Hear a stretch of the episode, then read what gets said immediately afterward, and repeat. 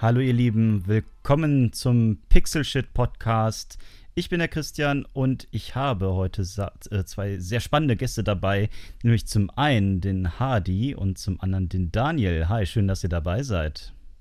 Servus, vielen Dank für die Einladung. Hallo, schön dabei zu sein. Hi. Ähm, um das erstmal zu klären, wer ihr denn seid, würde ich einfach mal das Wort zuerst an den Hardy übergeben. Was treibst du so? Woher kennt man dich vielleicht?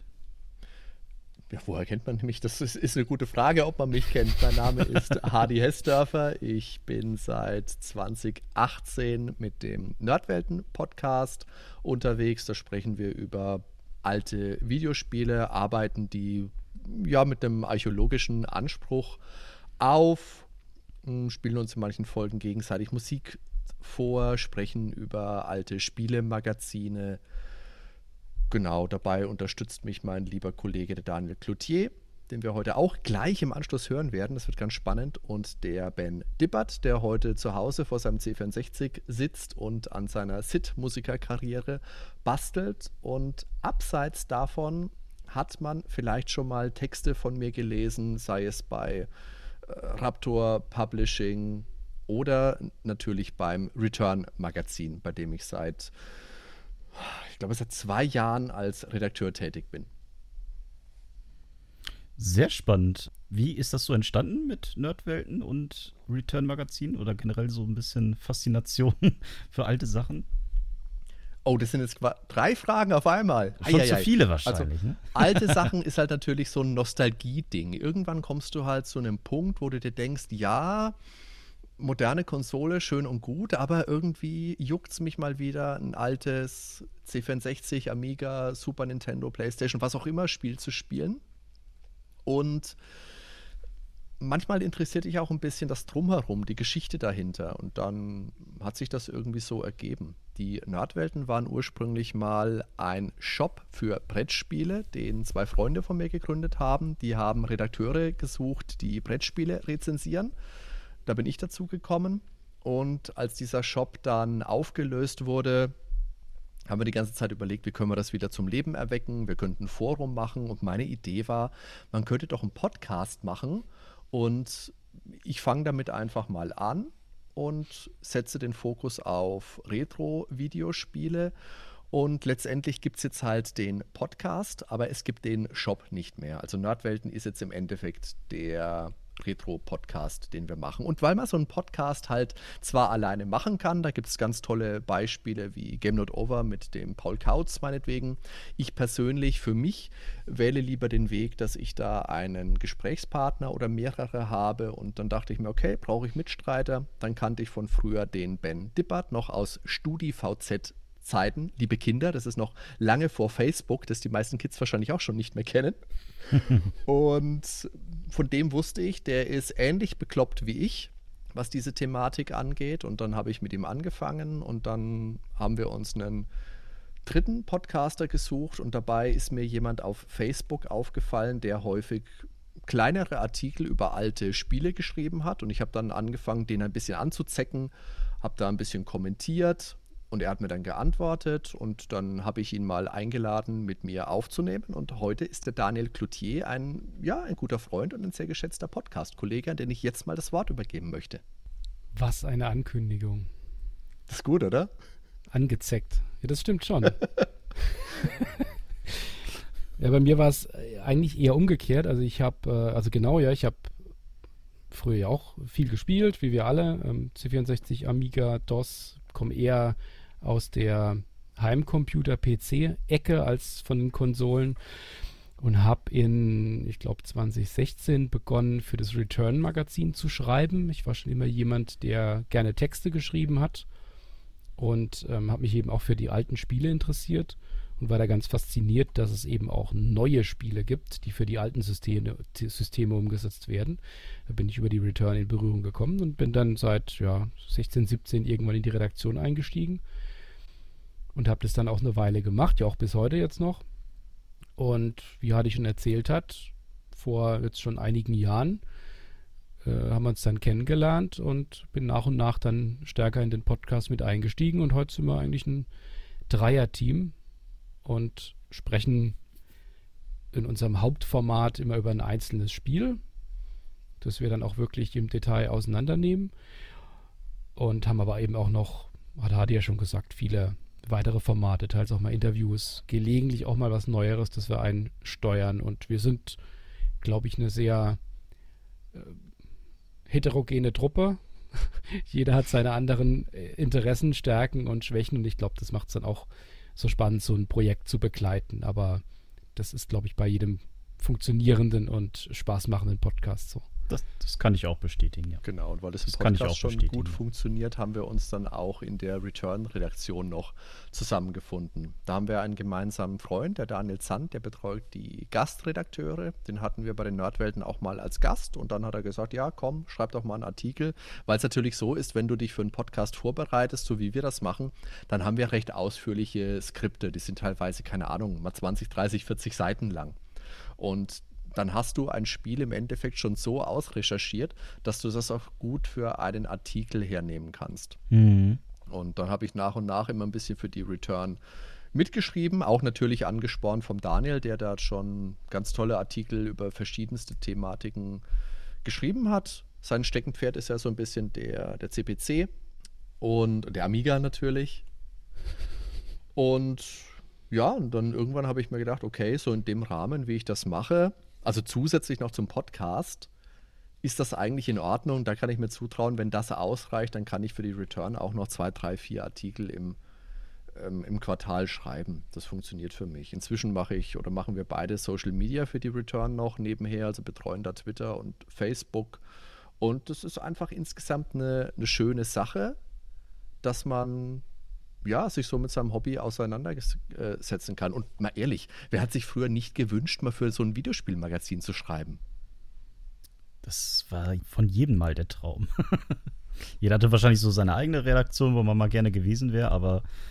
Was ist denn deine? Äh, da ich äh, ein Nintendo-Kind war, wollte ich immer mal für die Endzone arbeiten. Okay, okay, ja, ja. Damals war, noch zur Hans-Ippisch-Zeit oder war das später bei dir? Ne, das war noch Hans-Ippisch-Zeit. Okay. Äh, mhm. Genau, genau. Ja, also generell, ich bin ein paar Jahre jünger.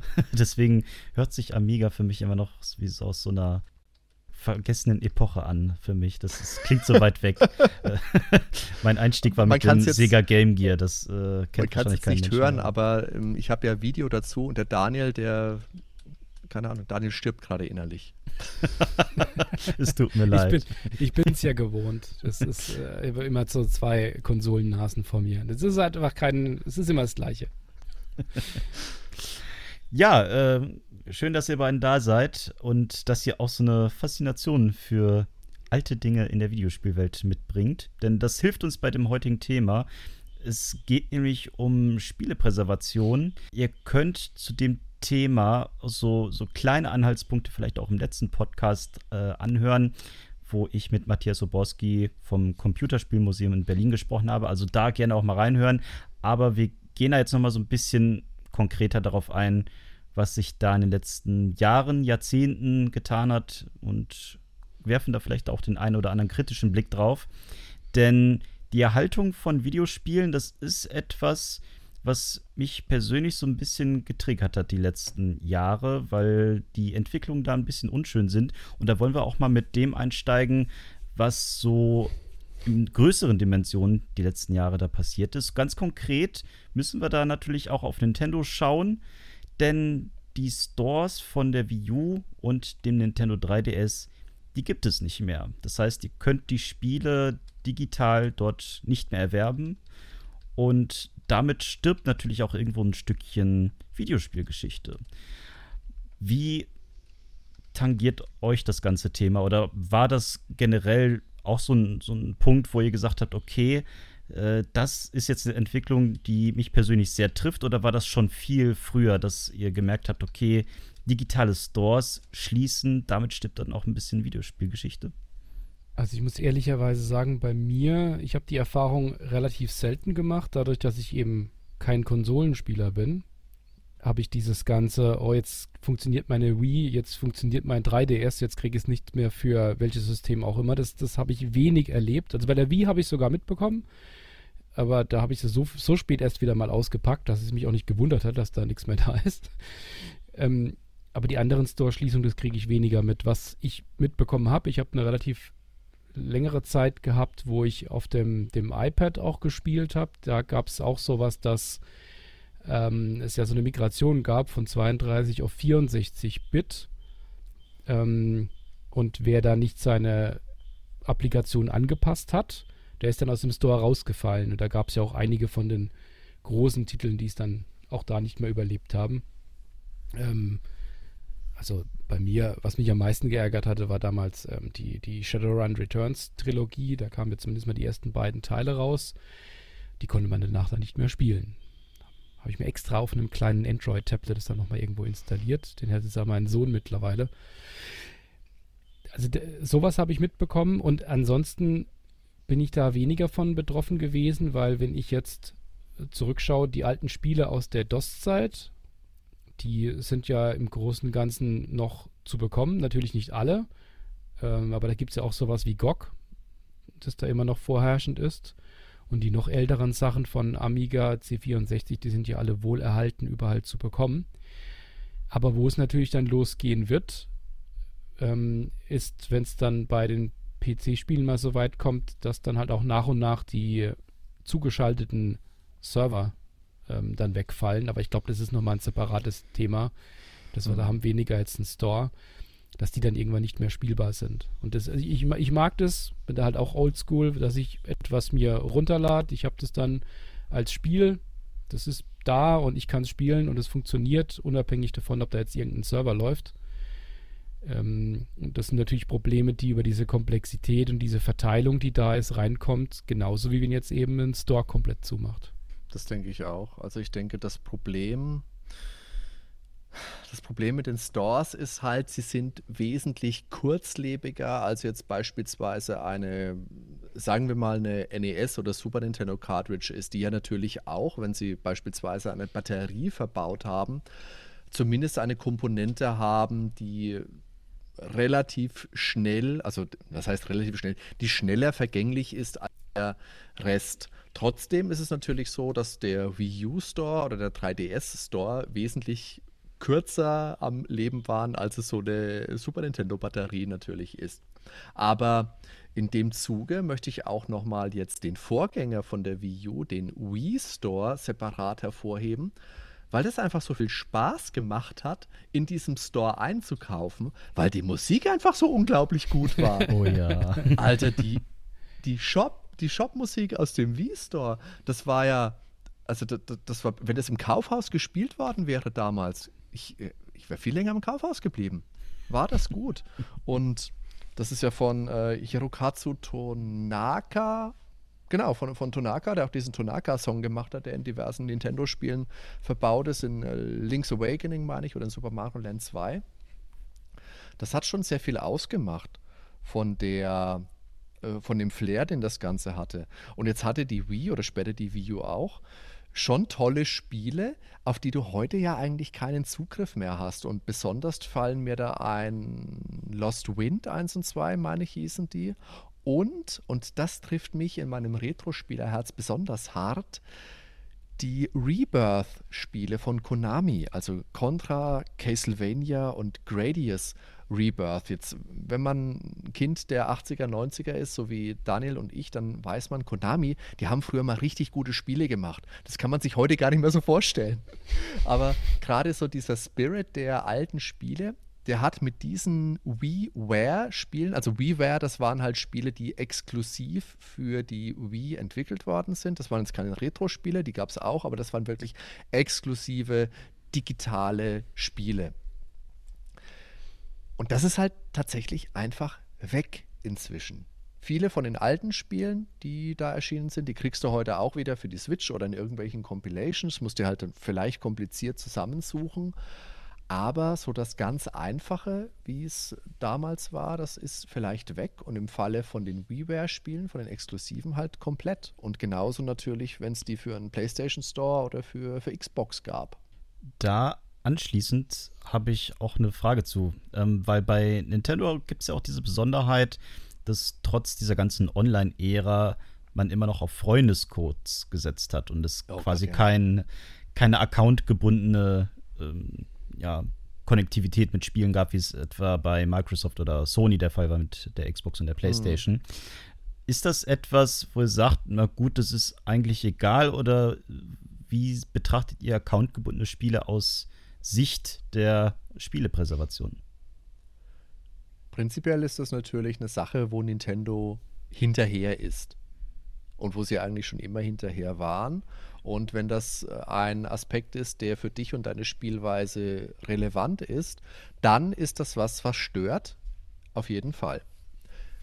Für mich, der ich jetzt jemand bin, der online in der Regel eher mal verkackt und dann von jüng viel jüngeren Spielern aufs Bösartigste beschimpft wird, für den spielt das keine Rolle. Ich bin eher ein Couch-Koop-Spieler. Ja, äh, also ich spiele ja quasi sowieso nur Singleplayer. Und ich kann mir vorstellen, ha, die wird auch von Älteren angeschrien. ich habe keine Ahnung. Mein ganzes Leben besteht aus angeschrien werden, Daniel. es ist ja, wenn wir jetzt über den äh, Store von der Wii U, dem 3DS sprechen, auch so, dass Nintendo ja ganz vehement jetzt gegen Emulatoren vorgeht oder beziehungsweise Leute, die eben diese Spiele, die ja teilweise auch gar nicht mehr zu kaufen sind, über PC emulieren oder welche Software oder welches System dann auch immer. Findet ihr gerechtfertigt, weil ist ja geistiges Eigentum von Nintendo und eigentlich hat man da ja nichts verloren oder sagt ihr, na, die verdienen ja eigentlich eh gar kein Geld mehr dafür? Juristisch kannst du da nichts gegen sagen wenn du so hergehst. Das ist Nintendos Eigentum. Wenn die sagen, da lässt du die Finger von, dann hast du die Finger davon zu lassen. Da gibt es keine Diskussion. Ob es natürlich für dich als Spieler in Ordnung ist, wenn du jetzt beispielsweise, also ich, ich greife da ja gerne nochmal weiter zurück, weil Nintendo ist ja natürlich auch gegen ganz viele. Daniel, wie heißen diese illegalen Sachen, die sich manche Leute laden und dann auf dem Emulator spielen? Hilf mir gerade mal. Du weißt doch sowas immer, so Piratenzeug. Kennst du auch früher vom C64 mit deinen Disketten. So, so, so Wares und sowas. Oh Gott, Daniel, ja. oh Gott, da, da steigt mir gleich der Schweiß auf die Stirn. Also natürlich, Nintendo ist ja auch gegen diese ROM-Seiten vorgegangen. Da kann man sich vielleicht dran erinnern, dass dann die wie die Fliegen quasi von, von, von der Webseite gefallen sind im Endeffekt. Und dadurch natürlich hast du die Spiele, die Nintendo jetzt noch anbietet, sei es jetzt für Switch Online oder in irgendwelchen Compilations, auf die hast du noch Zugriff. Aber eine exponentiell höhere Zahl an Spielen von kleineren Herstellern, die ist halt einfach verloren. Und das sind die Rechte irgendwo im Limbo. Da, hast du eigentlich keine Chance, die anderweitig zu spielen. Das ist das große Problem daran. Ist es in Ordnung, einfach Spiele irgendwo zu laden und dann, keine Ahnung, zu spielen? das ist halt natürlich die Frage, die ich jetzt äh, hier nicht, ähm, nicht klipp und klar beantworten möchte, natürlich, weil ich niemandem sagen kann, geh auf irgendwelche illegalen Seiten und lade dir Spiele runter. Nee, nee, Freund, ist nicht in Ordnung. Aber oft ist es halt schwierig, wie gesagt, Spiele wie, keine Ahnung, Little Samson vom NES, ganz tolles Spiel. Aber wie kommst du heute ran? Entweder gehst du auf eBay und kaufst dir für viele hundert Euro ein überteuertes Modul und brauchst halt auch ein NES, am besten an einem Röhrenfernseher. Das sind schwierige Gegebenheiten. Und da ist so ein ROM, das man, keine Ahnung, wo auch immer bezieht und auf dem Emulator spielt, natürlich für viele verlockend. Das denke ich schon, ja. Wie steht ihr generell zu dem Thema, auch Erhaltung digitaler Stores, weil ich meine, natürlich denkt sich ein, ein Unternehmen wie Nintendo, na, okay, so und so viele Leute kaufen bei uns noch über diese Stores ein, so und so viel kostet uns das. Äh, da steht jetzt was Rotes vor, dann machen wir den zu. Könnte man es denn aber anders machen oder besser machen? Oder wäre es vielleicht wenn man dann zu Microsoft rüber schielt, tatsächlich besser, so einen übergreifenden Store zu machen? Oder haltet ihr das auch nicht für die langfristig bessere Lösung? Also es kann zumindest mal etwas länger funktionieren natürlich, gerade wenn es ein Unternehmen ist, das es auch lange gibt, aber es hängt ja dann immer noch am Unternehmen dann jeweils dran. Wenn dann Microsoft irgendwann mal pleite gehen sollte, ist das Thema dann auch durch.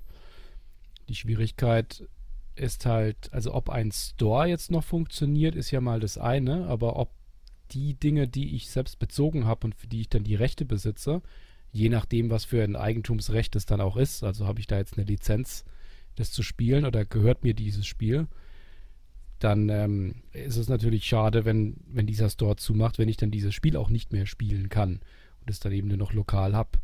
Das große Problem ist einfach dann, wenn, wenn ich keine Einheit mehr habe, innerhalb dessen abgegrenztes Spiel physisch dann auch verfügbar ist oder auch digital, aber eben als Einheit, um es dann jederzeit wieder ja, betreiben zu können, spielen zu können und auch äh, von, von einem System auf das andere überspielen zu können.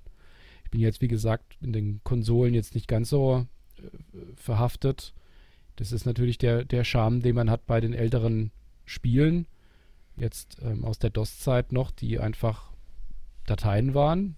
Und theoretisch kann man diese Dateien auch mit einem Emulator dann heute noch spielen oder auch wieder auf ein Originalsystem rückspielen. Das ist die Frage. Es gibt halt keine Regelung jetzt von dem Gesetzgeber, das Recht auf Fortführung dieser Lizenz. Auch wenn das natürlich eigentlich diskutierbar wäre. Also wieso kann ich ein Spiel, das ich kaufe, in zehn Jahren nicht mehr spielen? Das ist natürlich rechtlich mit Sicherheit geregelt. Ich bin kein Jurist. Aber schade ist es natürlich schon. Das ist wie wenn ich jetzt ein Kindle-E-Book mir kaufe und dann ja auch nur die Lizenz habe, jetzt auf dem Kindle dieses Buch zu lesen. Wenn der Kindle Store irgendwann mal zumacht, dann habe ich meine ganzen Bücher nicht mehr. Das wird mir natürlich mit den physischen Büchern nicht passieren. Aber das, ich, ich glaube, das wird eher zunehmen. Also ich glaube, dass es eher schneller wird und es auch nur dann, wenn es sich lohnt, überhaupt noch eine Weiterbetreibung da ist. Man muss sich ja nur mal anschauen, wie die ganzen Online-Spiele funktionieren, wenn da mal ein gewisser Threshold unterschritten ist von Mengen an Spielern, dann lohnt sich nicht mehr, dann werden die Server abgeschaltet und dann war es das.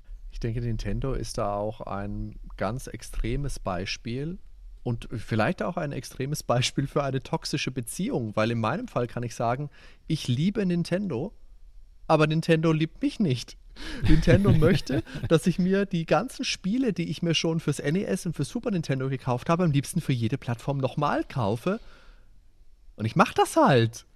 Und es gibt bestimmt auch ganz viele andere, die das machen, die halt verhaftet sind an diesen Spielen und die sich denken, oh ja, Super Mario World habe ich zwar schon 18 Mal irgendwo, aber klar, für die Switch brauche ich es halt auch noch unbedingt.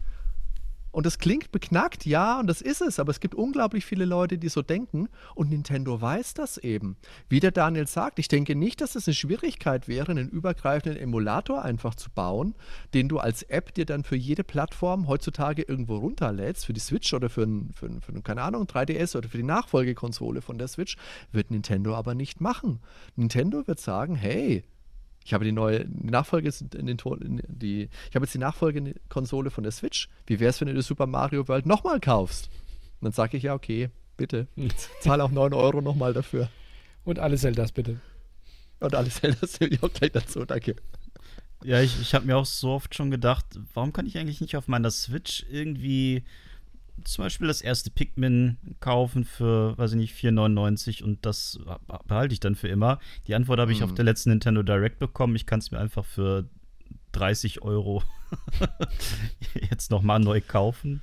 Ja. Äh, und dann wahrscheinlich mhm. für die nächste Konsole nochmal. Aber wie steht ihr eigentlich generell so zu digitalen Käufen? Ich kann mir vorstellen, dass euer Verhältnis dazu ein anderes ist als äh, das der Menschen heutzutage generell, weil digitale Käufe einen unglaublich hohen Anteil mittlerweile an generell den gemessenen Spieleverkäufen haben, äh, Tendenz steigend.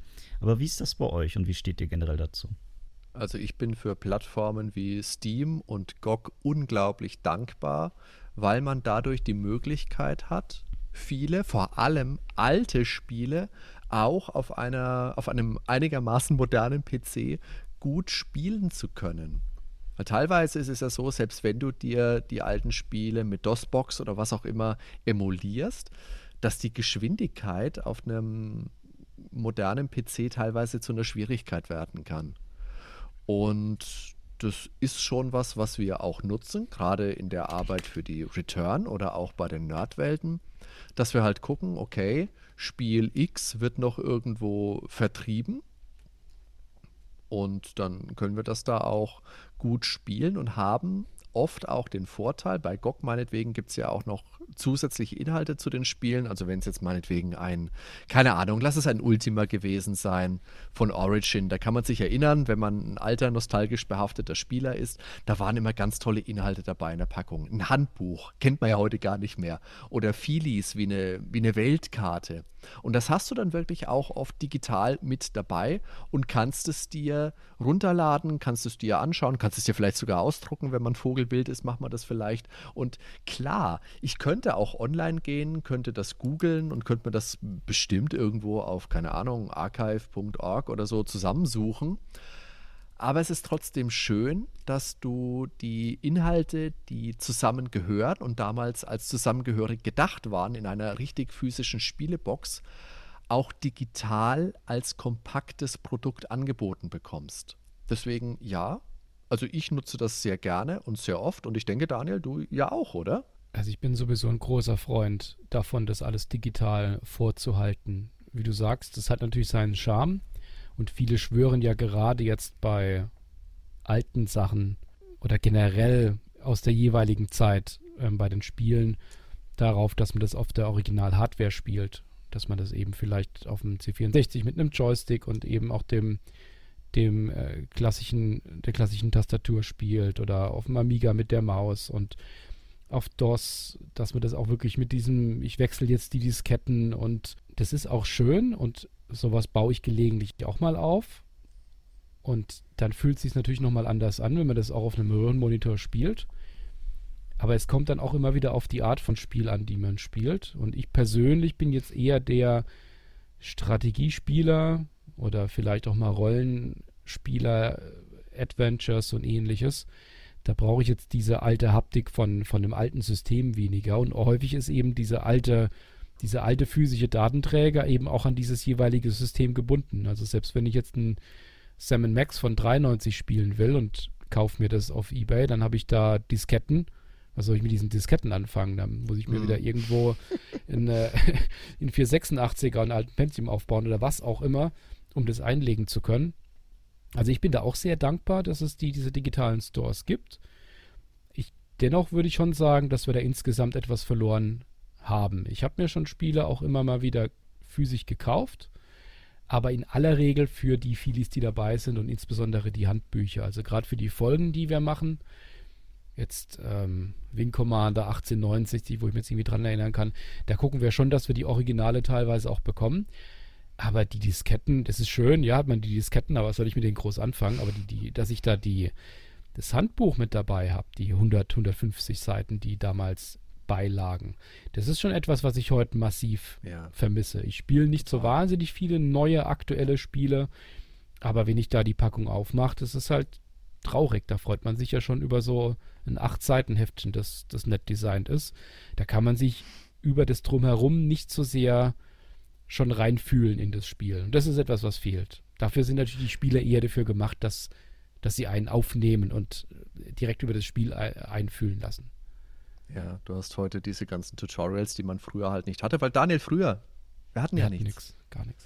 Aber, weil du das jetzt gesagt hast mit den DOS-Spielen, mit den Disketten, ich finde bei den DOS-Spielen, da stört es mich gar nicht zu sehr, weil ich damals, als ich den ersten PC hatte, mein, oder den, den 386er meiner Eltern, da war ja schon die 20 Megabyte Festplatte dabei, okay? 20 Megabyte. Ich möchte es nochmal betonen. Dann hatte ich mein Monkey Island, das 8 Megabyte gebraucht hat. Mein Vater ist schier ausgeflippt. Oh Gott, das Kind. Äh, er müllt mein PC zu mit seinen riesigen Spielen. So wie heute meine, meine Kinder meine Switch mit, mit Fortnite und Rocket League und was auch immer zumüllen. Aber das hast du einmal installiert und dann war es drauf und dann war es gut.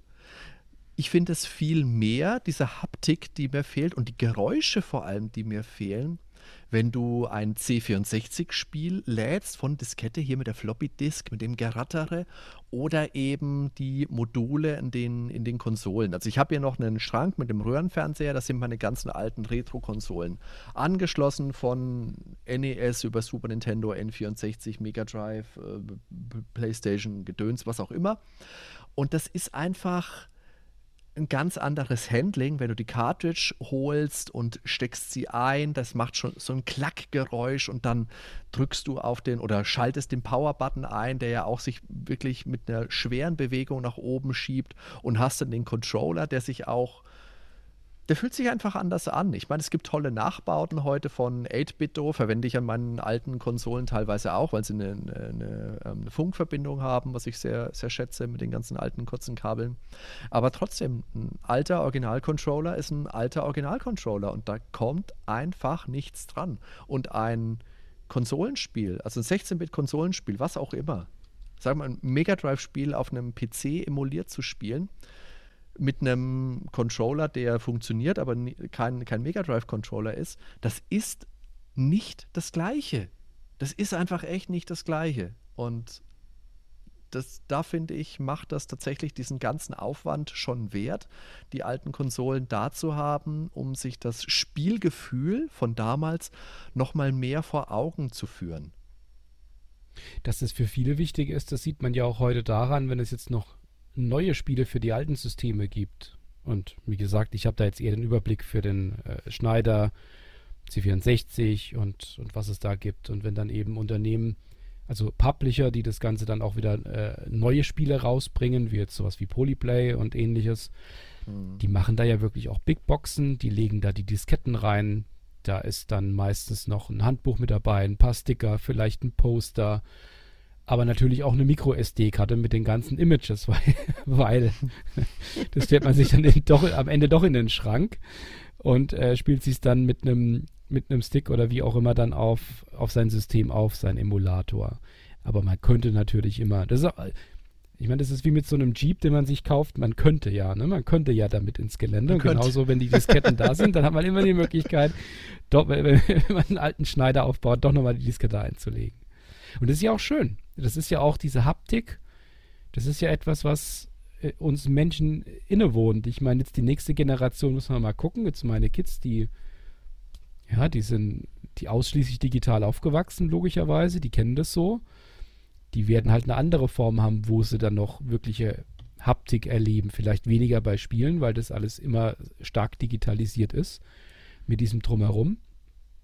Aber das, als, als Mensch will man Sachen anfassen. Das ist einfach mhm. so. Und das Digitale ist ideal für die Informationsverarbeitung und wir sind für die Recherchen dankbar, dass da die ganzen Handbücher immer da sind und die ganzen Tipps und Hintergründe. Aber mal so ein Buch in die Hand zu nehmen, ist doch immer wieder schön. Aber das ist ja auch bei, auch bei Kindern so. Also die haben ja trotzdem eine Faszination für sowas, weil wir zum Beispiel, wir haben immer einen Stand bei der Game Zone äh, in Dortmund, einem Event, wo ja, wo man ein bisschen so die Dortmunder äh, Leute ein bisschen für, Game, für Games begeistern möchte. Und da gibt es halt eben auch ganz viele Arcade-Automaten und da sind eben auch viele Familien zu Besuch. Und die Kids, das sieht man da schon, haben eine extrem große Begeisterung für diese Arcade-Automaten oder generell diese alten Konsolen dann noch mit äh, den Joysticks und alles. Die finden das sehr faszinierend, auch wenn das natürlich grafisch überhaupt nichts mit dem zu tun hat, was die kennen. Aber dieses haptische, dieses Erleben von, von so einem riesen Trümmer, der da steht, aber der ganz anders funktioniert als ihre modernen Geräte, das hat auch für die eine ganz große Faszination, ist mir aufgefallen. Das ist auch ein ganz wichtiger Punkt. Das ist mir jetzt gerade nochmal so aufgefallen, als der Daniel von den, ähm, von den Schneider-Spielen gesprochen hat, die eben dann auch als ROM kommen, wenn wir, wenn wir die rezensieren. Wenn ich für die Return einen Artikel schreibe, meinetwegen über, einen, über zwei Gameboy-Spiele habe ich in letzter Zeit was geschrieben, über Gameboy und Gameboy Color und dann über Super Nintendo fällt mir noch ein.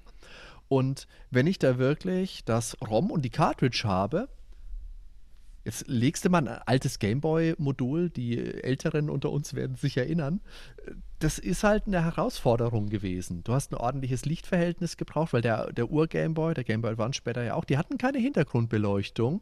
Da warst du darauf angewiesen, dass du irgendwo bist, wo es hell ist. Und wenn du jetzt das gleiche Spiel, ein modernes Spiel, meinetwegen, was habe ich gespielt, Illuminated oder Dango Dash, und das spielst du auf deinem alten Gameboy, und das ist halt wie damals.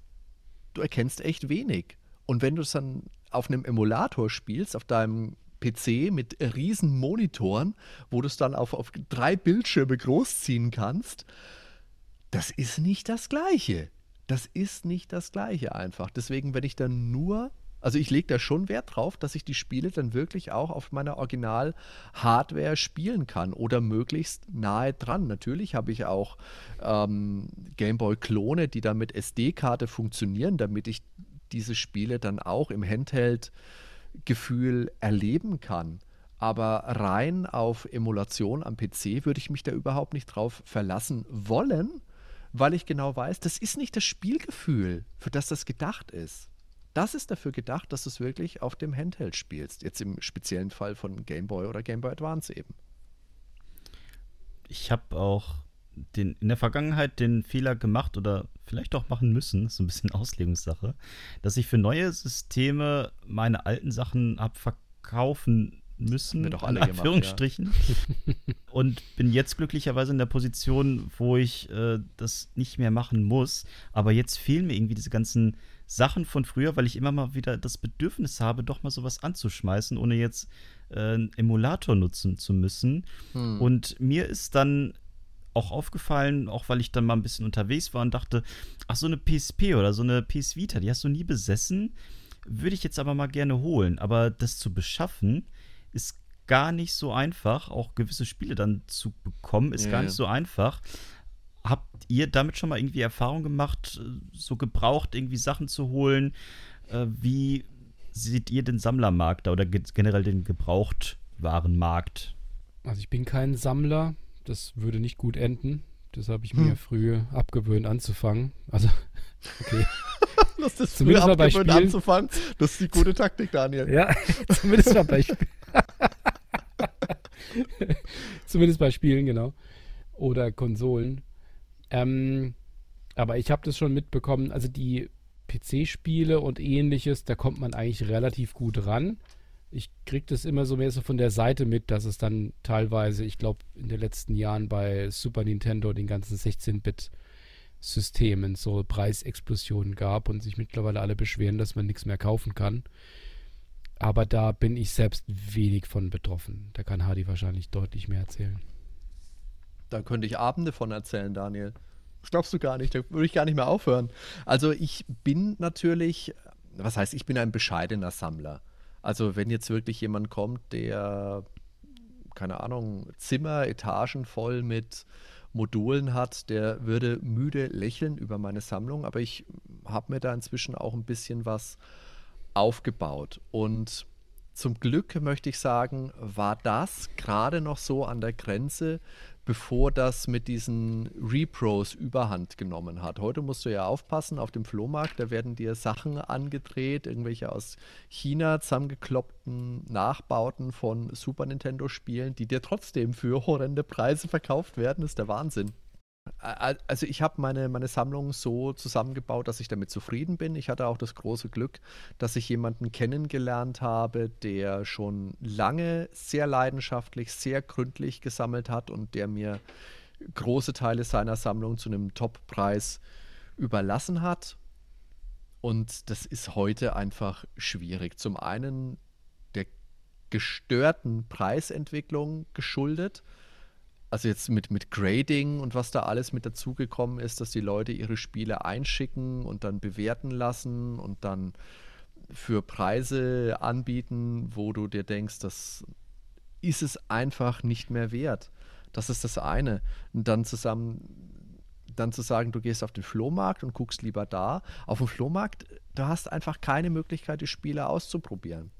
Und oft blutet dir auf dem Flohmarkt auch das Herz, wenn du da Module siehst, die wahrscheinlich seit drei, vier Sommern von Stadt zu Stadt ziehen, in der Sonne ausgebleicht sind, vielleicht auch noch schlecht vor Regen geschützt waren.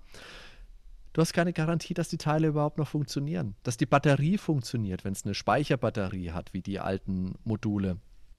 Ich habe noch ein akutes Beispiel. Ich habe neulich, sind wir in den Urlaub gefahren, also nach Richtung Italien, zehn Stunden und Heute hat man natürlich den großen Vorteil, meine Kinder sind nicht mehr darauf angewiesen, dass sie Gameboy spielen müssen und dann äh, hoffen, dass die Sonne mal scheint, dass man ein bisschen was sieht. Nein, die können äh, Switch spielen.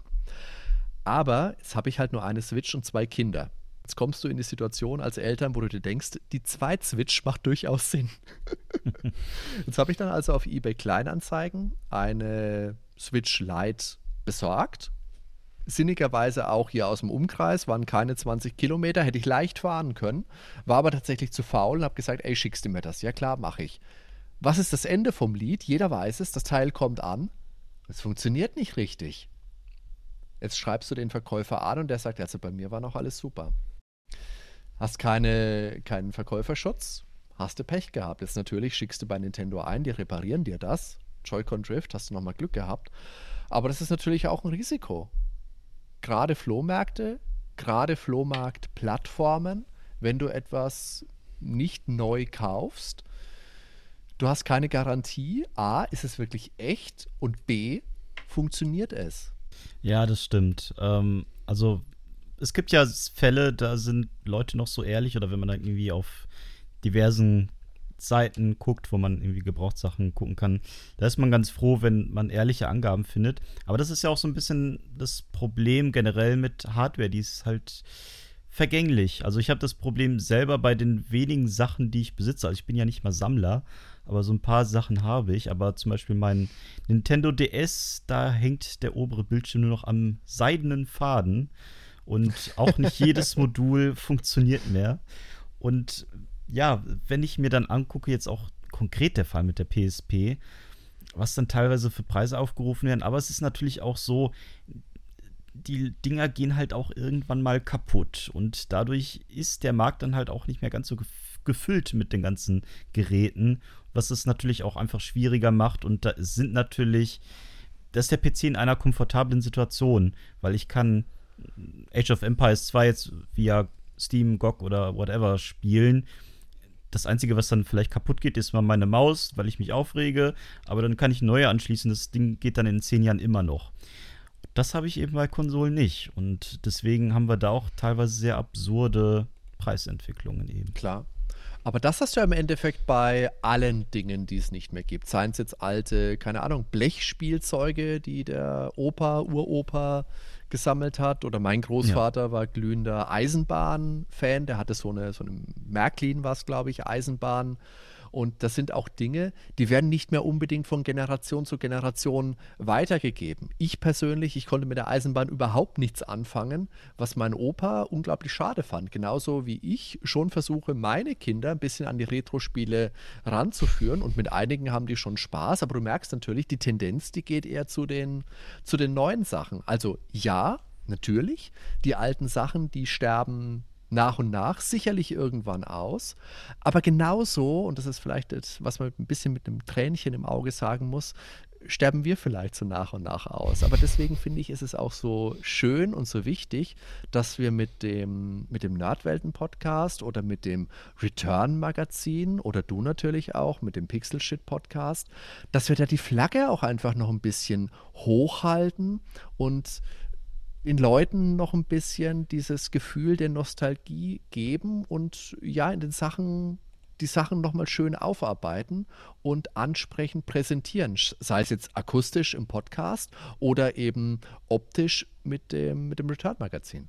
Auf jeden Fall. Also ich glaube generell kann man jede Generation irgendwie für Retro begeistern, weil jede Generation hat ja so seine eigenen Spiele, eigene Systeme, mit denen sie groß werden und auch im, dann vorausschauend zurückblicken werden und wohlig daran zurückerinnern, was sie da eben für Systeme haben. Und ich glaube, es wird immer eine gewisse Art von Retro-Kultur geben, aber es liegt natürlich auch daran, die das schätzen, das eben so ein bisschen ja, ich sag mal, warm zu halten, dass das Thema nicht so ein bisschen hinten wegkippt und vielleicht äh, in einer ganz, ganz kleinen, einsamen Bubble, Bubble verschwindet. Aber um nochmal so ein bisschen auf das Thema Spielepräservation zurückzukommen, wir haben jetzt ganz viele Sachen erwähnt, ne? Hardware geht kaputt, Sachen verschwinden aus den äh, Stores, Stores verschwinden komplett. Wie müsste für euch eine ideale Welt aussehen oder beziehungsweise eine ideale Welt im Rahmen der realen Möglichkeiten, damit Spielepräservation möglichst gut verlaufen kann und nachhaltig vor allem? Ich denke, das Einfachste wäre natürlich, wenn es eine Plattform gäbe, so eine Art Universalkonsole, jetzt beispielsweise, um auf die Spiele zu sprechen, die vielleicht modulbasiert ist. Da gibt es ja auch schon ähm, Dinge, die teilweise halt leider abstruse Preise haben, aber die dann vielleicht nicht unbedingt mit Originalspielen funktionieren sollten, sondern über ein Download-Shop-System. Aber natürlich, das Problem ist bei vielen Dingen einfach, du weißt teilweise nicht, wo liegen die Rechte.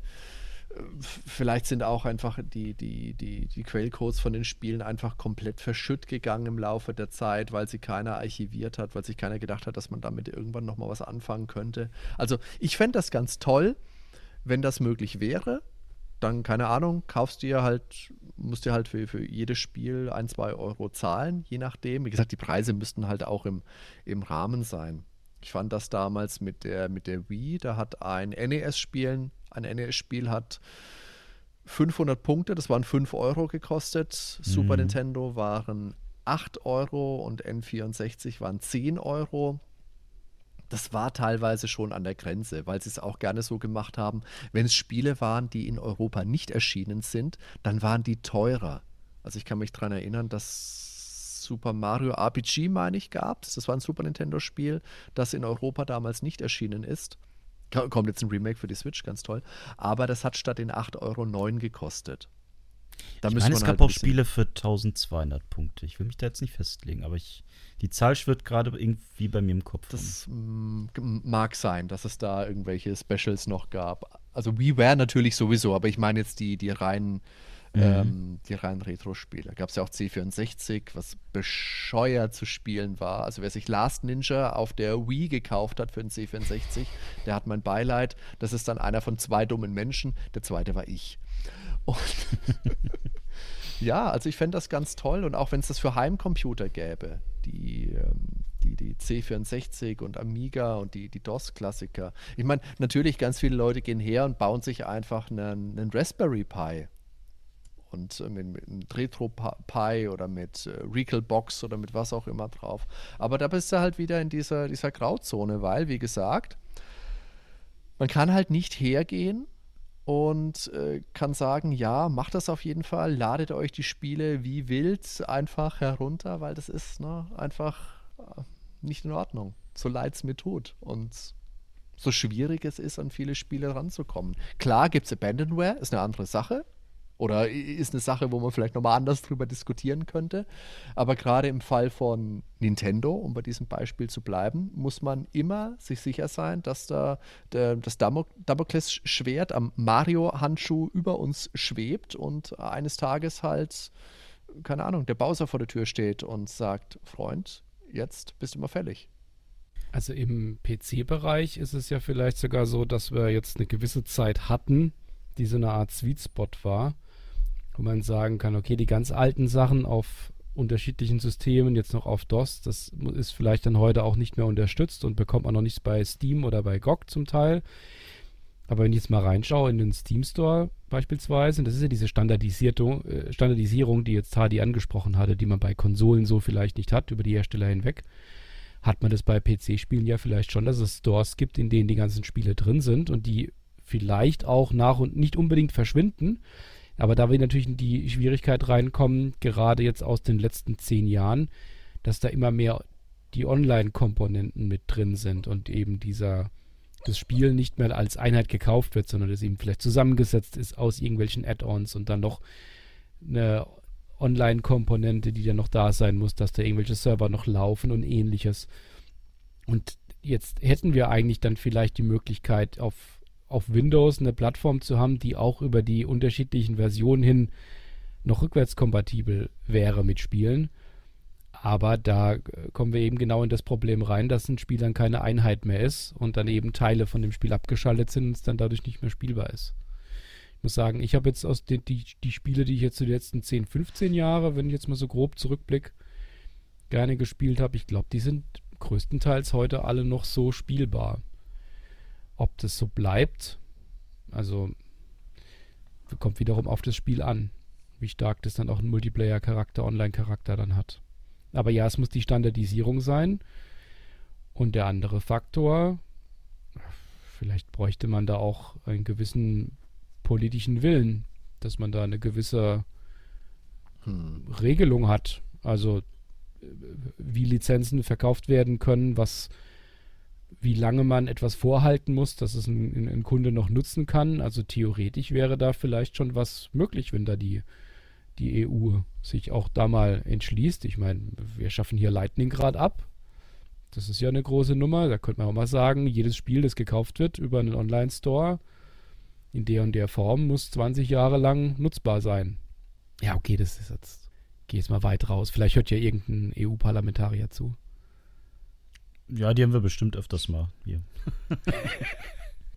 ja, aber das ist ja tatsächlich, äh, ja, schon ein Punkt, ne, Lizenzen. Also es gibt ja teilweise Marken oder Lizenzen, da weiß ja, also die, die gehören ja niemandem mehr. Die, die kennt man vielleicht mhm. noch, aber die existieren ja gar nicht mehr in dem Sinne, äh, dass sie ein, eine Besitzer oder eine Besitzerin haben.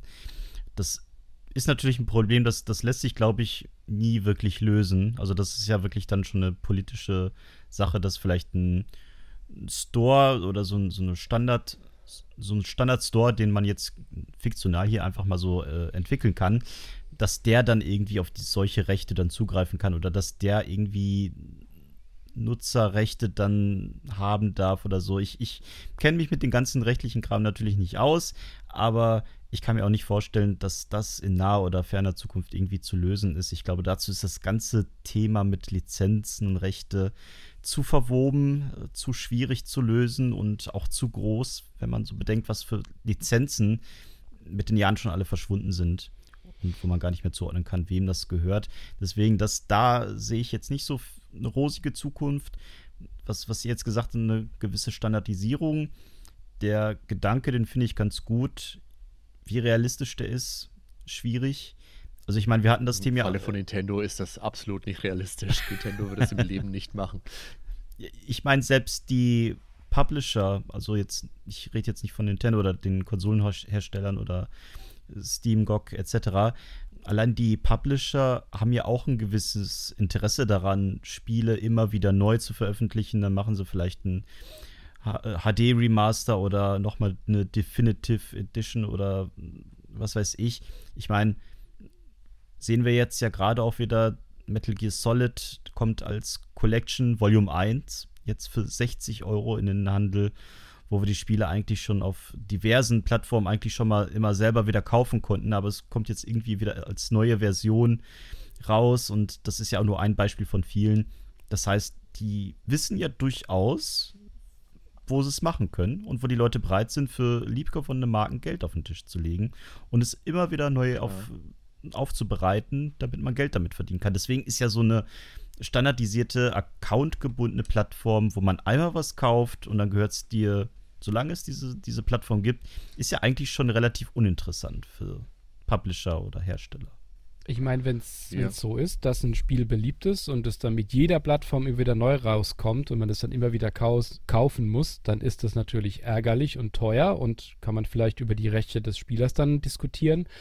Aber aus Präservationssicht ist es natürlich eigentlich der Idealzustand. Es wird immer wieder genommen und wird wieder konvertiert auf die neue Plattform und ist auch immer wieder spielbar. Es, die Frage ist halt immer nur, es muss sich halt für das Unternehmen lohnen, dass es das tut. Also kein Unternehmen tut etwas, weil es so nett ist, auch wenn das Google lange behauptet hat. Hm. Es muss entweder daran was verdienen oder es muss gezwungen werden, es zu tun, weil es ansonsten etwas bezahlen muss. Und das ist so der, das, was ich meine, wenn wir halt jetzt nischigere Spiele haben, die lohnen sich einfach nicht, wieder auf neue Plattformen umzusetzen oder verfügbar zu halten.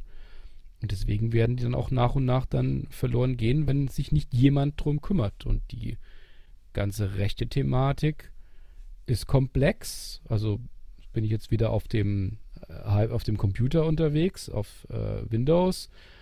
Ähm, die Kollegen bei Good Old Games, die, die haben da ja Leute laufen, die nichts anderes tun, als da die, Recht, die Rechteinhaber zu finden und dann das kleinteilig alles auszuhandeln. Also da kümmert sich jemand drum und über die Masse lohnt sich wahrscheinlich dann auch. Das ist da natürlich etwas einfacher. So was ähnliches bräuchte man vielleicht dann auch für, für die verschiedenen Konsolen.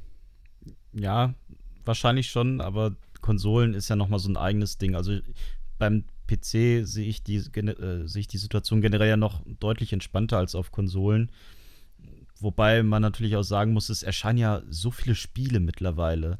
So viele Spiele erscheinen auch einfach digital mittlerweile, weil ne, das, ist ja auch irgendwo das, das Gute, so eine gewisse äh, Demokratisierung der, der Spieleentwicklung, dass alle möglichen Menschen ihre Spiele auch mit ihren vielleicht begrenzten finanziellen Möglichkeiten veröffentlichen können, vertreiben können.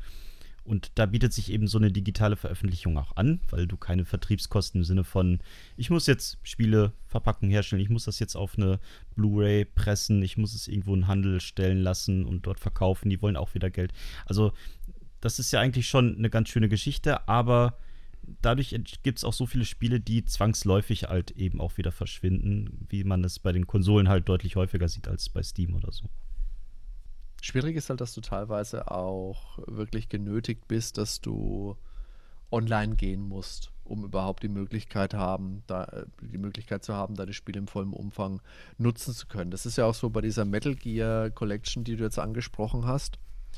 Wenn ich das auf der Switch spielen will, dann habe ich ja das Problem, dass der Großteil dieser enthaltenen Spiele ja überhaupt nur spielbar ist, wenn ich das alles erstmal runterlade.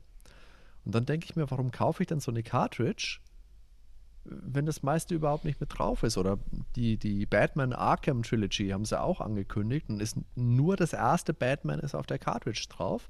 Und die anderen zwei, die jetzt auch wahrscheinlich nicht die kleinsten Spiele sind, und es wird natürlich auch ein Problem sein, warum ich die runterladen muss, aber das ist immer so ein bisschen der, der, der fade Beigeschmack dabei, weil du dich dann entscheiden musst, okay, was will ich jetzt drauf haben und was will ich nicht drauf haben. Und dann hast du wieder diese, diesen Hintergedanken, okay, jetzt habe ich zwar das eine Spiel auf der Cartridge, aber die anderen zwei nicht. Und was ist, wenn der Shop jetzt irgendwann auch dicht macht? Sind diese zwei Spiele dann auch einfach verloren, wenn ich sie nicht runtergeladen kann? Und wie viele SD-Karten soll ich mir denn jetzt noch besorgen für meine Switch, dass ich alle Spiele irgendwie archivieren kann?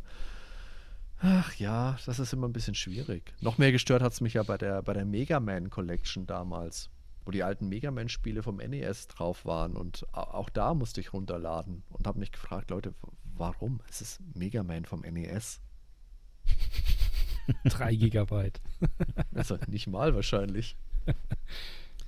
Ich meine, es ist ja auch ein Stück weit obsolet geworden zu glauben, ja, wenn ich mir jetzt ein Spiel noch so physisch kaufe, dann tue ich ja was für meine persönliche Spielepräservation, weil nahezu kein Spiel ist ja in der Form richtig spielbar, wenn man so will, wenn du es dir jetzt physisch kaufst und du dann einfach denkst, ja, ich brauche jetzt gar kein Internet, um es funktionsfähig zu machen. Dann hast du ja schon deine Day One Patches, ohne die viele Spiele ja gar nicht laufen oder dass generell schon Teile des Spiels dann noch erstmal dazu runtergeladen werden müssen, dass gar nicht irgendwie alles auf der, auf der CD ist. Und deswegen ist das ja schon ein bisschen ja, naiv zu glauben, dass, dass man da jetzt auf dem richtigen Pfad ist, wenn man, wenn man sich physische Spiele holt und denkt, ah, jetzt habe ich was für die Ewigkeit. Klar. Früher haben wir mit den Fehlern halt einfach auch leben müssen. Wenn du früher Suikoden 2 für die Playstation gekauft hast, in der deutschen Version, da hat man damals vergessen, ein komplettes Dorf zu übersetzen. Das ist so ein Ninja-Dorf gewesen, ist relativ versteckt. Und da sprechen alle Einwohner Französisch. Nicht, weil das geplant war vom Spiel, sondern weil es die Übersetzer halt einfach wahrscheinlich nicht gefunden haben. Trotzdem waren natürlich die Qualitätsstandards damals schon höher, wenn man weiß, was man da ausrollt, das war's dann. das ist schon eine ja hohe auch. Motivation. Ich komme ja aus der Softwareentwicklung. Also wenn man da nie, niemals Möglichkeiten hätte, was abzudaten, da dreht man nochmal drei Schleifen mehr. Und heute ist es ja, wenn man es kauft, werden erstmal drei ja. Gigabyte an Day One Patches nachgeladen. Wobei natürlich die Voraussetzungen früher auch anders waren. Wenn du früher ein Spiel übersetzt hast, wir haben bei den, bei den Nerdwelten ja mal mit dem, mit dem Claude Moas auch gesprochen, der bei Nintendo früher gearbeitet hat. Und der ist halt nach Japan geflogen, hat dann das ähm, Secret of Mana, das japanische, vorgespielt bekommen mit einer Japanerin und mit einer Koreanerin, die er als Übersetzer, als Zwischending zwischen Japanisch und Deutsch gebraucht hat.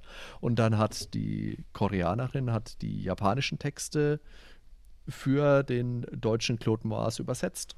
Und das war halt bestimmt eine, also was heißt bestimmt, das war halt einfach na, eine hanebüchene Arbeit. Und der ist dann auch heimgeflogen und hat sich gedacht, ei, hoffentlich haben wir da alles, hoffentlich haben wir da nichts vergessen. Ja gut, die modernen Spiele haben ja auch teilweise ein Ausmaß angenommen. Also das, da, da bräuchte allein die Qualitäts, äh, das, das Quality Management, glaube ich, schon so lange wie die Spielentwicklung. Also wenn ich mir ein, ja jetzt bald kommend ein Starfield angucke, ich glaube, da, da bist du ja schon ewig damit beschäftigt, das überhaupt auf Bugs, auf äh, Lokalisation äh, ja. zu prüfen. Wird wahrscheinlich trotzdem ziemlich broken erscheinen, aber ähm, das, das war natürlich auch ein Umstand früher, da waren die Spiele halt auch deutlich kompakter, als sie heute sind. Und das Klar. hat nochmal eine ganz andere Dimension. Das ist so ein bisschen auch die Krux natürlich. Das Medium Videospiele, Computerspiele hat sich gewandelt vom inhaltlichen, von der Präsentation, aber ich denke schon auch vom, vom kulturellen Anspruch. Früher, das darf man nicht vergessen, früher waren Spiele einfach Kinderspielzeug. Das haben viele Erwachsene einfach nicht anders wahrgenommen und natürlich auch nicht für, für voll genommen. Deswegen haben sie Spiele später dann wie Mortal Kombat oder wie Night Trap und Doom auch so, so hart erwischt.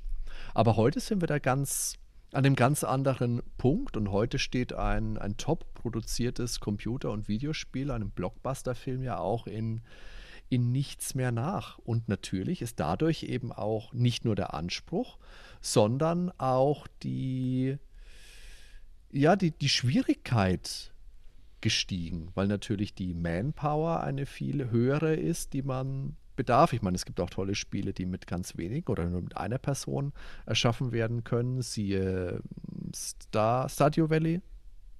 Korrigiert mich gerne, wenn es falsch ist. Aber insgesamt natürlich, das Spiel von heute ist man kann schon fast sagen, ein anderes Medium als das Spiel von damals. Jetzt nicht nur in der Wahrnehmung, sondern auch in dem, was es was es sein kann in dem Stellenwert, den es heute einnimmt. Heute hat das Spiel in der Gesellschaft einfach eine, ein viel höheres Ansehen, als es damals war, als es als Kinderspielzeug abgetan wurde.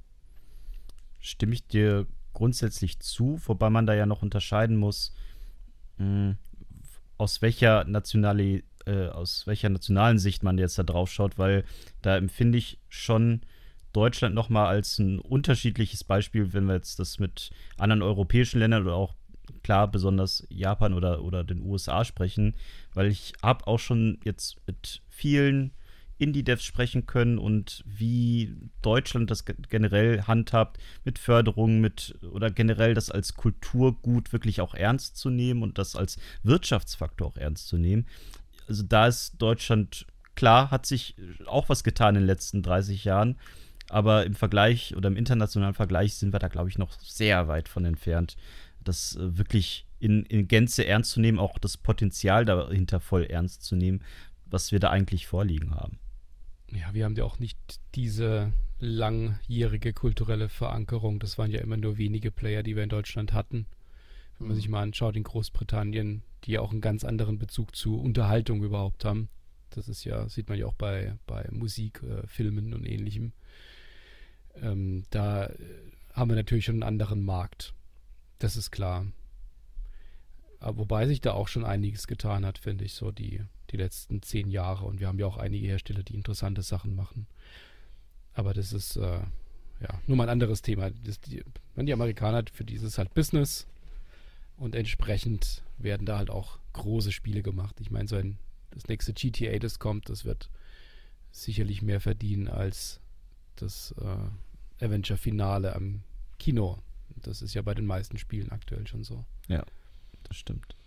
Mit Blick auf die Uhr, wir haben jetzt ja schon über eine Stunde gesprochen, ähm, habt ihr vielleicht noch ein abschließendes Thema oder abschließende Gedanken generell zum Thema Spielepräservation? Ich meine, wir haben ja so die Probleme mal rausgestellt, hardware-seitig digital und auch mal so ein bisschen in Aussicht gestellt, wie wir uns das eigentlich wünschen würden. Aber habt ihr da vielleicht noch den einen oder ein oder anderen Gedanken auszuführen.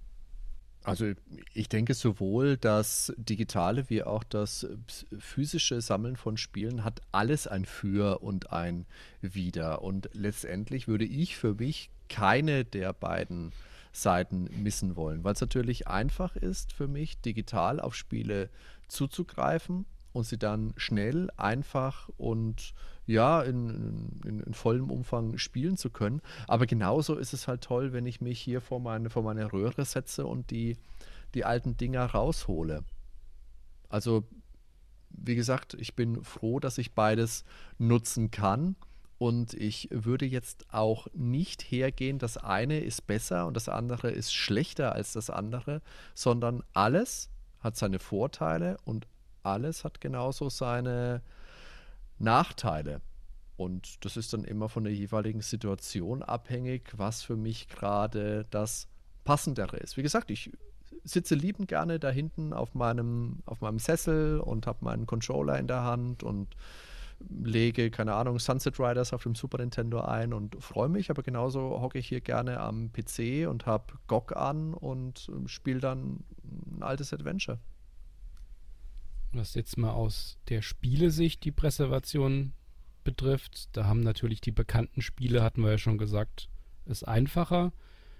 Die Zelda-Teile, die Marios und ähnliches, wenn wir auf die Konsolen gucken, die werden wir immer wieder spielen können, weil sie immer wieder neu umgesetzt werden auf die aktuellen Systeme. Natürlich gegen Geld. Und im PC-Bereich ist es vielleicht auch etwas einfacher. Aber das wird natürlich vollumfänglich nur funktionieren, wenn es da auch Enthusiasten gibt, die die Spiele auch wirklich erhalten, also im Ursprungszustand, dass da die Cartridges, die Disketten mit allem drum und dran, dass es auch da ist, also dass es auch erhalten wird als Spiel, zumindest mal in irgendeiner Hand, jetzt vielleicht nicht für jeden zugänglich, aber dass es noch da ist.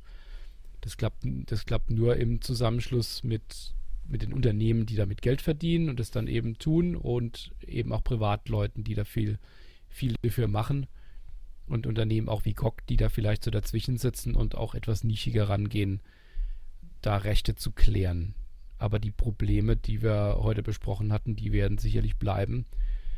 Online-Abhängigkeiten, äh, alles, was irgendwie abgeschaltet werden kann, wenn ich das Spiel nicht gesamtheitlich bei mir in irgendeiner Form vorliegen habe. An dem Problem da werden wir wahrscheinlich die nächsten Jahre immer mehr zu knabbern haben und auch nicht dran vorbeikommen, dass einfach Spiele dann auf ewig verloren sind. Schließt mich da an, dass ich auch denke, man muss sich da schon beiden Welten öffnen oder beziehungsweise, dass man das Beste aus beiden Welten auch irgendwie mitnehmen muss, auch aus Sicht der Spielepräservation. Ich meine, ich würde mir natürlich wünschen, dass die Situation im Bereich Hardware etwas schöner wäre. Aber da muss man sich halt auch irgendwie mit den Gedanken abfinden, dass über die Jahre und Jahrzehnte einfach immer weniger Geräte und immer weniger Module, immer weniger ähm, Disketten, was weiß ich, alles immer weniger sein wird und dass uns das mit der Zeit irgendwann abhanden geht. Deswegen ist es eben umso wichtiger, dass auch digitale Erhaltung ja eine immer größere Rolle spielt, damit wir unsere geliebten Schätze auch für immer in Anführungsstrichen, äh, behalten können und spielen können. Ich hätte jetzt noch ein kurzes Abschlussthema mit Blick in die Zukunft, weil wir jetzt ja auch sehen, dass sowas wie Alan Wake 2, also ein großer Release, auch ein neues Like a Dragon, äh, also die Yakuza-Reihe, sollen ja nur noch digital erscheinen. Rechnet ihr damit, dass das die Zukunft ist, dass wir eigentlich so physische Versionen, das vielleicht noch so eine Collectors Edition für 299, dass dann vielleicht noch so ein Ding dabei liegt, aber dass es eigentlich nur noch so eine Liebhaberei wird und eigentlich vielleicht begrenzt noch erwerbbar ist. Ja, so ein, so ein Cartridge Sicht, ja. oder ähnliches ist, ist ja schon seit langem ein reiner Kopierschutz. Also braucht man ja schon lange nicht mehr. Das gibt mit Sicherheit, dass das irgendwann rein digital ja. nur noch sein wird, bin ich mir sehr sicher. Und ich meine, ob ich jetzt einen Cartridge habe, auf dem es sowieso nicht ganz drauf ist, so wie wir es jetzt aktuell haben und ständig erstmal was runterladen muss, da kann ich mir es irgendwie auch gleich schenken. Es ist ja wie, wie wir gesagt haben, früher hast du halt, wenn du früher ein Spiel gekauft hast für den Amiga, für den C64, für DOS auch noch meinetwegen, da waren die Spielepackungen ja nicht genormt, da waren die Inhalte nicht genormt. Da hast du fette Handbücher drin gehabt, da hast du Goodies mit dabei gehabt, eine Anstecknadel, einen, keine Ahnung, ein Buch, was auch immer. Was da alles mit dabei war. Und sukzessive ist das aber weniger geworden. Heute, wenn du ins, äh, ins Kaufhaus gehst, in Elektrofachgeschäft und kaufst dir da deine, deine Spiele, da sind das alles die, grob die, die Blu-ray-Boxen oder bei Nintendo die speziellen Boxen, die unterscheiden sich heutzutage nicht mehr. Und genauso wird es halt einfach weitergehen. Irgendwann sind die Leute, die, wie ich vorhin gesagt habe, irgendwann sind die Leute, die es von früher einfach kennen, die gibt es irgendwann nicht mehr. Und das Einfachste ist natürlich das Digitale und natürlich bei jeder großen Änderung ist der Aufschrei immer groß, egal was es ist. Und in diesem Fall sind es eben unsere, unsere Spiele.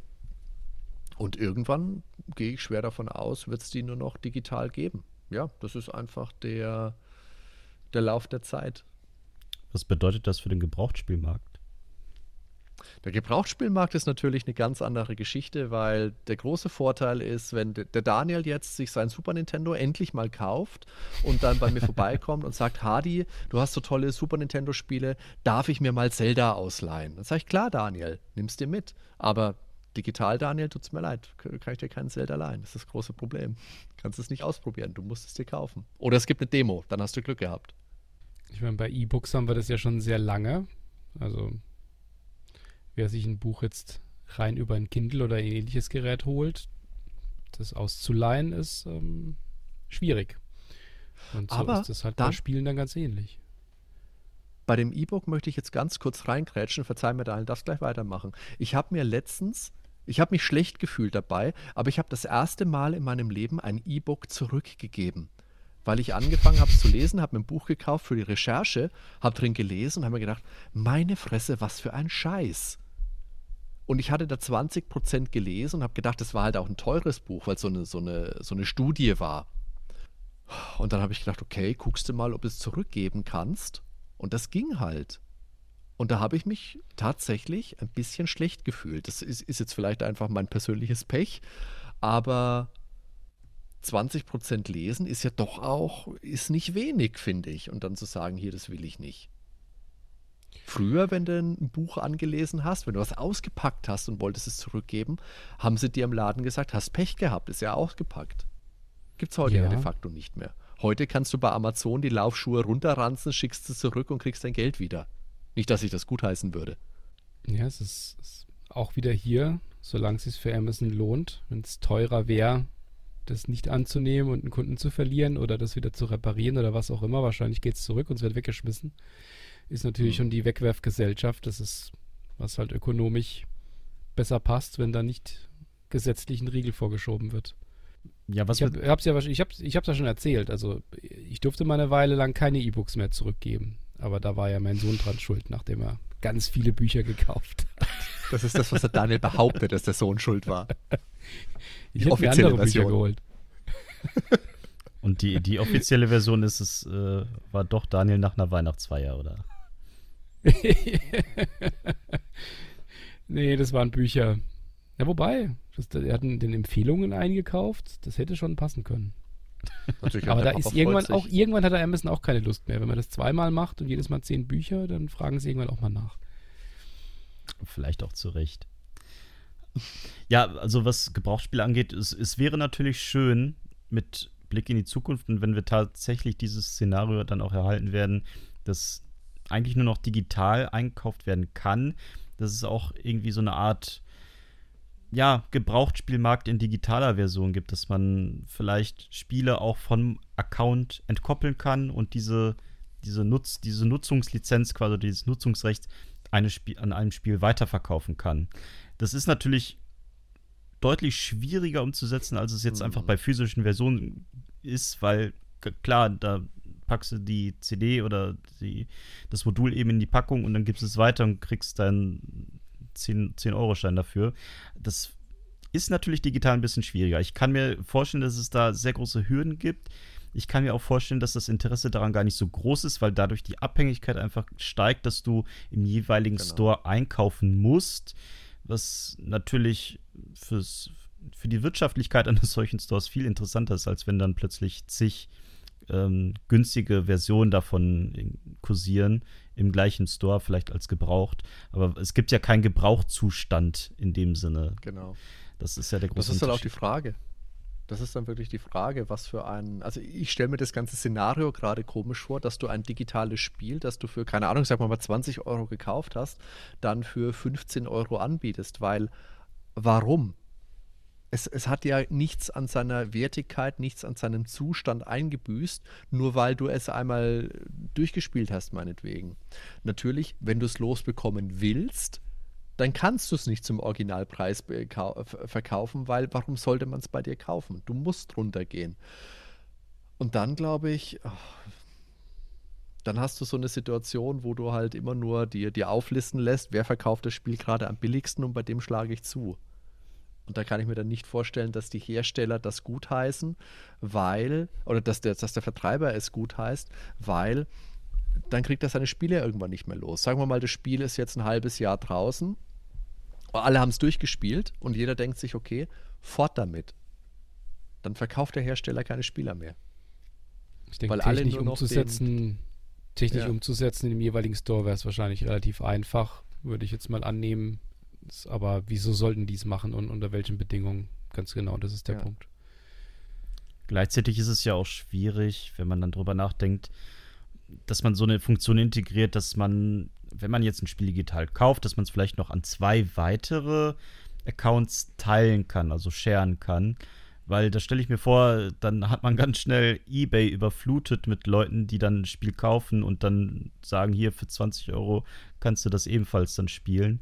Und dass da so ein, so ein Parallel-Store entsteht. Also jetzt vielleicht nicht nur eBay generell, dass es da Plattformen gibt, auf denen das dann möglich sein würde. Oder generell irgendwelche dubiosen Key-Seiten, die das dann ausnutzen würden. Deswegen stelle ich mir das Thema Gebrauchsspiele oder einfach Ausleihen von Spielen schwierig vor und wird, glaube ich, auch in der digitalen Welt nicht so passieren. Das Einzige, was vielleicht möglich wäre, ist, dass man so eine Art Account-Sharing macht, wie es äh, Netflix jetzt ja gerade unterbindet. Aber das ist dann wahrscheinlich auch so eine Geschichte, wo der Betreiber dann irgendwann auch den, den Riegel vorschiebt. E eben wieder das Beispiel, wie es Netflix jetzt ja aktuell auch macht. Sehr vehement auch sogar, ne? Also. Mhm. Ja, also wird spannend zu sehen, weil zu sehen sein, in welche Richtung sich das entwickelt. Ich bin jetzt auch nicht mega böse, wenn es nur noch digitale Spiele gibt. Es ist natürlich irgendwo schade, weil ich bin dann doch auch mal ganz froh, irgendwo ein gebrauchten Spiel günstiger irgendwo zu schießen. Das hat natürlich seinen Charme, nutze ich auch gerne. Aber jetzt Spiele neu physisch kaufe ich gar nicht mehr, weil es für mich auch komplett den Reiz verloren hat. Also, wie ihr schon sagtet, man hatte halt früher so, so 30 Seiten noch, die man da irgendwo durch so ein Büchlein durchblättern konnte, hatte vielleicht irgendwelche Sticker oder ein Poster oder eine Karte, äh, die das Ganze noch aufgewertet haben. Da hatte das ja noch irgendwie so ein, so, so ein Wertgefühl oder auch schon, so, weil man wirklich was in der Hand hatte, das fehlt ja auch. Ist, dann war es ja irgendwann nur noch so Sicherheitshinweise von fünf, sechs Seiten. Heute kann man ja froh sein, wenn noch ein, so, so ein Flyer mit, mit Werbung für ein DLC drin ist. Deswegen hat das für, für mich auch komplett den Wert verloren, auch weil es jetzt keinen preislichen oder inhaltlichen Mehrwert in irgendeiner Form bietet, greife ich auch schon länger auf digitale Spiele zurück. Und ich glaube auch mit den Worten können wir uns so langsam auch verabschieden. Jetzt haben wir sehr viel darüber gesprochen. Ich bedanke mich, dass ihr die Zeit gefunden habt und auch das Interesse hattet, hier heute dabei zu sein, dass wir ein bisschen über Spielepräservation sprechen, was da gerade so der Markt ist, wie die, also wie die Ist-Situation ist, was sich, wie, sie, wie er sich entwickelt hat und wo es eventuell hinführen könnte, was wir zuletzt noch mal ein bisschen angerissen haben. Deswegen vielen Dank an euch beiden, dass ihr heute dabei wart. Vielen Dank für die Einladung. Ja, wir danken recht herzlich für die Einladung. Vielen Dank. Bitte, bitte. Und natürlich auch vielen Dank fürs Zuhören, euch da draußen. Abonnieren nicht vergessen, dass ihr keinen Podcast verpasst. Ihr könnt natürlich auch sehr gerne beim Nerdwelten-Podcast vorbeischauen, wenn euch Retro interessiert und wenn euch die Stimmen der beiden Herren sehr gefallen haben, dann könnt ihr natürlich da gerne abonnieren und mal reinhören, was ihr so zu besprechen habt. Natürlich auch gerne mal beim Return-Magazin vorbeischauen. Ich glaube, da kann man online mittlerweile nur noch das Heft kaufen. Richtig? die Return gibt es seit der Ausgabe 53 ausschließlich im Direktvertrieb. Und dann kann man das Einzelheft oder ein Abo abschließen. Das geht auf return-magazin.de. Super, dann habe ich keinen Quatsch erzählt. Sehr schön. Ihr könnt natürlich auch auf gamesfinest.de vorbeischauen, wenn euch Kolumnen oder Spieletests interessieren und natürlich auch auf unserem YouTube-Channel und auf Twitch. Wenn wir, wenn wir mal wieder live gehen oder von der Game Zone berichten oder zu irgendwelchen coolen Showcases dabei sind. Mit den Worten, vielen Dank fürs Zuhören. Bis zum nächsten Mal. Macht's gut und bleibt gesund. Ciao.